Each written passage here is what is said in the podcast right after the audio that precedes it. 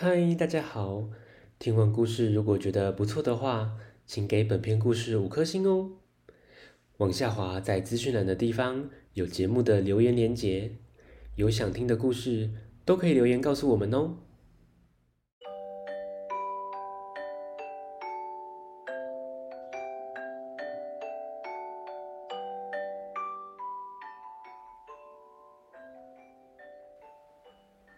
来来来！听故事，欢迎收听大肚鱼说故事。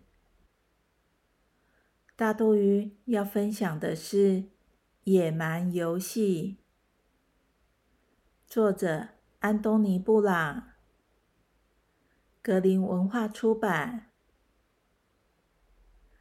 听说有一只小熊，它有一支神奇的魔法铅笔。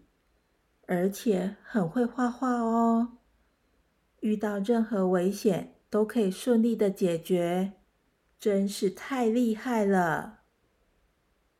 听故事喽。有一天，小熊带着他的魔法铅笔到森林里散步。森林的另一头，黑胡子猎人开车载着白胡子猎人要到森林里打猎。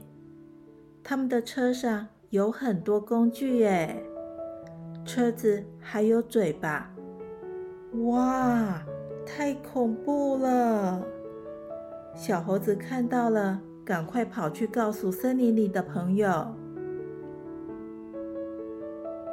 小熊发现这森林很特别哦，每一个角落的花草树木看起来很像，但……其实都不一样，应该是一座魔法森林。这里的花朵、树叶会变成鱼，还会变成鞋子和嘴巴。路边的植物会穿西装、打领带。耶！森林里出现了雨伞、火柴棒，真有趣。糟糕！猎人们发现了小熊，他们拿出网子要抓小熊。小熊用魔法铅笔在地上画条绳子，绊倒黑胡子猎人。但另一个白胡子猎人拿条绳子悄悄地接近他。小熊先画了尖尖的角。哦，原来是头犀牛。哈哈哈！绳子套在犀牛角上了。小熊继续往前走，猎人拿出猎枪指着小熊，但他不慌不忙的用魔法铅笔将枪管画长、转弯，对准猎人。猎人不死心，从空中降下竹笼子，关住小熊。太简单了，小熊马上画出一把锯子，锯开竹笼子。但才一走出竹笼，小熊又掉进猎人挖的地洞里，怎么办呢？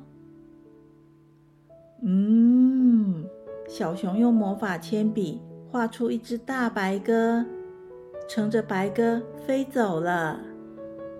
小熊高兴地对着大家说：“拜拜！”咦，小朋友，聪明的小熊带着魔法铅笔，一次次地逃出猎人的陷阱，真是厉害！赶快去找书看哦，找找森林里还有哪些奇特的东西。故事结束了。